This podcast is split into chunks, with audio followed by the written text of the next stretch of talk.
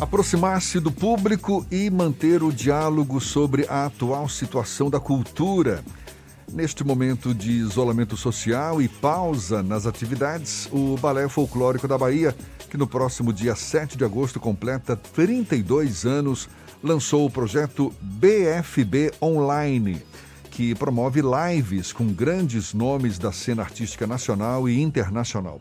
A gente vai saber mais sobre a novidade conversando com o fundador e diretor do Balé Folclórico da Bahia, o coreógrafo Vavá Botelho, também nosso convidado aqui no Issa Bahia. Seja bem-vindo. Bom dia, Vavá.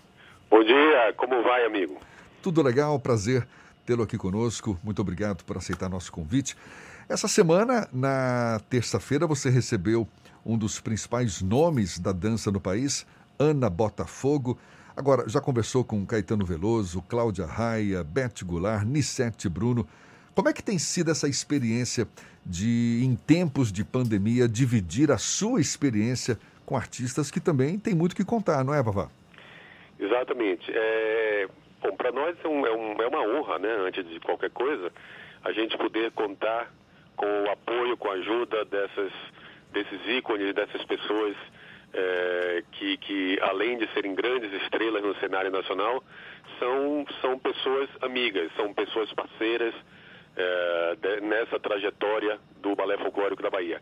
Somente uma correção aí, a gente está, é, a gente vai ainda ter essa, essas conversas com essas últimas pessoas que você falou, que você falou aí. Estão previstas ainda então? Exatamente. A Nissete e a Beth Goulart, por exemplo, é na próxima terça-feira agora no dia 2 de junho. A Cláudia Raia está programada para o dia 9 é, de junho. Caetano, a gente já teve essa sinalização dele, é, do interesse dele fazer, confirmando que vai fazer uma live conosco, mas não, não marcamos ainda a data. Eu acredito, inclusive, que ele está esperando essa tão polêmica é, situação que ele está aí, de, de, de, de, marcar uma live dele mesmo, né? Porque o público está insistindo muito pra, por essa live dele. E eu acredito então que ele só vai fazer uma live conosco e com muitas outras pessoas que certamente estão solicitando após ele fazer a live dele. Mas é, já houve a confirmação dele é, para fazer essa live conosco. Nós já fizemos com a Marisa Hort, com a Glória Pires, uh, fizemos também com Lia Robato, com Ingrid é, Silva, que é hoje a primeira bailarina do Dance Theatre of Harlem, em Nova York. É, e fizemos com Ana Botafogo na terça-feira passada. Ontem foi a vez de ex-bailarinas do, do, do, perdão, de uma ex-bailarina da companhia e de Nildinha Fonseca, que é a nossa atual é, bailarina principal da companhia. Ou seja, é uma programação muito grande que a gente tem. Temos ainda a Ângela Vieira, é, grande atriz, bailarina também, e recebemos também uma, uma uma ligação né, do Tiago Soares, que é um brasileiro, que é o primeiro bailarino da, da Royal Ballet of London, eh, essa semana, que viu a entrevista né, com a Ana Botafogo e se interessou muito em, em, em, também fazer uma live conosco e nos dar esse apoio. Então, estamos aí agora em primeira mão, assim, dando essa notícia para você, que o Tiago Soares, primeiro bailarino do, do, do Ballet de Londres, vai estar conosco também numa dessas datas aí pela frente. E o objetivo, Vavá, é discutir a cultura como um todo, também as perspectivas para a médio e longo prazo, em tempos de pandemia, o dilema que cada artista está vivenciando nesse momento. Qual é o foco dessas, desses papos todos que vocês estão tendo aí? Exatamente. É pôr a companhia em evidência, né? Pôr a, a companhia uh, nesse, nesse momento que a gente está vivendo no mundo inteiro, é, por a companhia numa situação e de que a gente realmente tem que mostrar é, que estamos vivos, que estamos na ativa ainda, é, não paramos realmente o trabalho, porque o BFB Live não é somente uh, um único projeto que a gente tem desenvolvido nesse período. Nós continuamos com as aulas da companhia, uh, por enquanto são aulas fechadas para o grupo, mas a partir de junho nós vamos abrir essa aula ao público de uma maneira em geral, ou seja, serão aulas online livre para qualquer pessoa. Então, uh, e vários outros projetos que nós temos também, como por exemplo o Balé Júnior, que é um projeto de, de, de 20 anos que nós desenvolvemos na companhia, é, também está tendo aula. As crianças adolescentes que estão conosco há muitos anos, elas continuam tendo aula online É, e vamos também abrir esse projeto para todo mundo. Então, a partir de junho, as aulas serão abertas. Ou seja, a companhia não parou, é, nós estamos em atividade e esse projeto, juntamente com os demais, ele quer mostrar a todo mundo que a companhia está aí, que está ativa, é, nós estamos buscando soluções.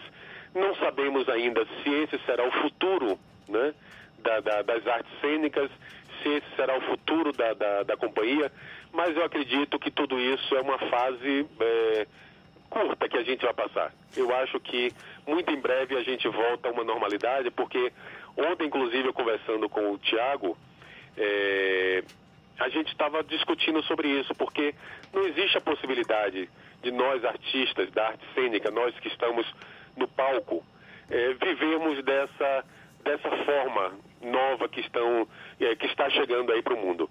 Né? Nós precisamos da cortina, nós precisamos do aplauso, nós precisamos do suor. Então, não, não acredito que seja uma forma que venha chegar, em definitivo, para nós que estamos vivendo essa, essa questão aí agora. Não acredito. Eu acho Eu já... que é uma fase muito rápida, é passageira, mas nós temos que voltar ao palco, nós temos que ter o aplauso, nós temos que ter o calor do público, é, temos que suar, temos que sentir a cortina abrindo e encerrando cada espetáculo que a gente faz. Eu ia perguntar exatamente sobre isso, Vavá.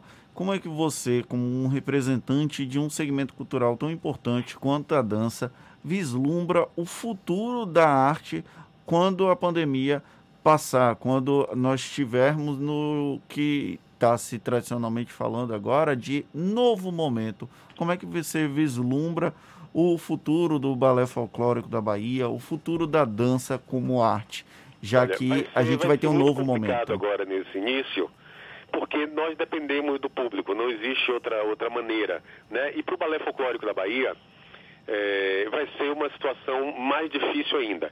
Isso porque nós dependemos muito do turismo e principalmente do turismo uh, internacional. Né?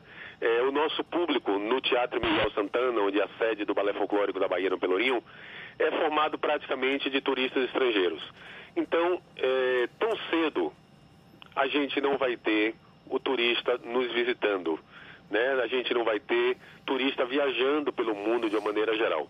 E nessa loucura que a gente está vivendo no Brasil, com essa situação política que nós estamos vivendo no país, é, esse tratamento que está sendo dado a essa situação, dificilmente o turista vai se sentir seguro em visitar o Brasil.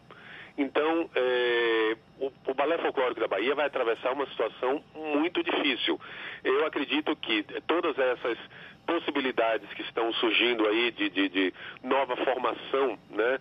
É, em casas de espetáculos, separação de cadeiras, de fileiras, menos gente na plateia, menos gente no palco, isso tudo é adaptável, porque é, aos poucos as pessoas podem se acostumar e depois a situação vai voltar ao normal.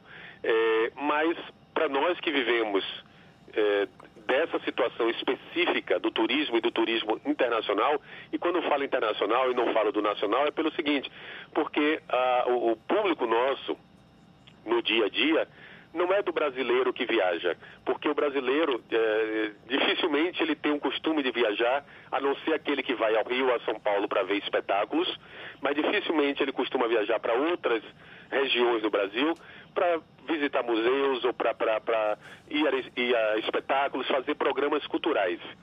Se vai ao Rio, se vai a São Paulo, fazer tudo isso, mas nas demais regiões é muito difícil. Então, a gente, aqui na, na, na, na, Bahia, aqui em Salvador especificamente, a gente passa por isso também. A gente só tem um turista nacional aqui na, na com uma quantidade suficiente que a gente possa dizer, não, uh, essa porcentagem da, da, desse período dentro da nossa plateia é de turista brasileiro. Durante o verão, durante os meses de janeiro até o carnaval acontecer. Então a gente tem uma pequena parcela de pessoas que vêm do Brasil para assistir, uh, muitas vezes até mesmo acompanhados dos seus parentes e amigos daqui de Salvador. Mas realmente o que mantém a nossa bilheteria é o turista estrangeiro. E isso vai, tá, vai estar muito complicado para a gente. Eu acredito que até meados, inclusive, de 2021, a gente vai ter uma grande dificuldade em uh, estar com o teatro aberto, com apresentações normais e podendo, inclusive, manter ah, essas apresentações, financeiramente falando, porque é, uma, é um é teatro eh, que requer uma manutenção muito grande, ah, é uma, uma companhia grande em número de pessoas, então a gente está realmente passando por essa situação que é extremamente complicada, extremamente difícil esse futuro do balé folclórico da Bahia. A gente vai precisar contar com apoios é, do empresariado, a gente vai precisar contar com apoio de governo, porque é, eu realmente estou com, com um receio muito grande da gente não conseguir levar esse trabalho aí de 32 anos é, adiante. É, e tomara que esse apoio de fato ocorra, viu, Vavá, seja ele qual for, porque é uma dificuldade que de fato nos afeta a todos. E olha, o Balé Folclórico da Bahia já é um patrimônio da Bahia, do Brasil pode-se falar até que Brasil afora, não é? A gente sabe da história desse balé folclórico e a gente fica aqui na torcida para que de fato seja um momento superado e a gente possa lá na frente aplaudir mais uma vez esse trabalho tão bonito que vocês fazem. A gente quer agradecer a Vavá Botelho, que é o fundador, diretor do Balé Folclórico da Bahia, coreógrafo também. Ele que está falando conosco sobre esse projeto, o BFB Online, que são lives pelo Instagram, não é isso? Do Balé Folclórico. Exatamente. É o e... BF da Bahia, nosso Instagram. Tá certo. Muito obrigado, boa sorte para você, Vavá. Um prazer falar com você. Tudo obrigado, bom. Obrigado, obrigado a vocês por esse apoio que vocês sempre nos deram e espero que a gente possa, muito em breve, né, estarmos nos encontrando nas grandes plateias desse mundo aí.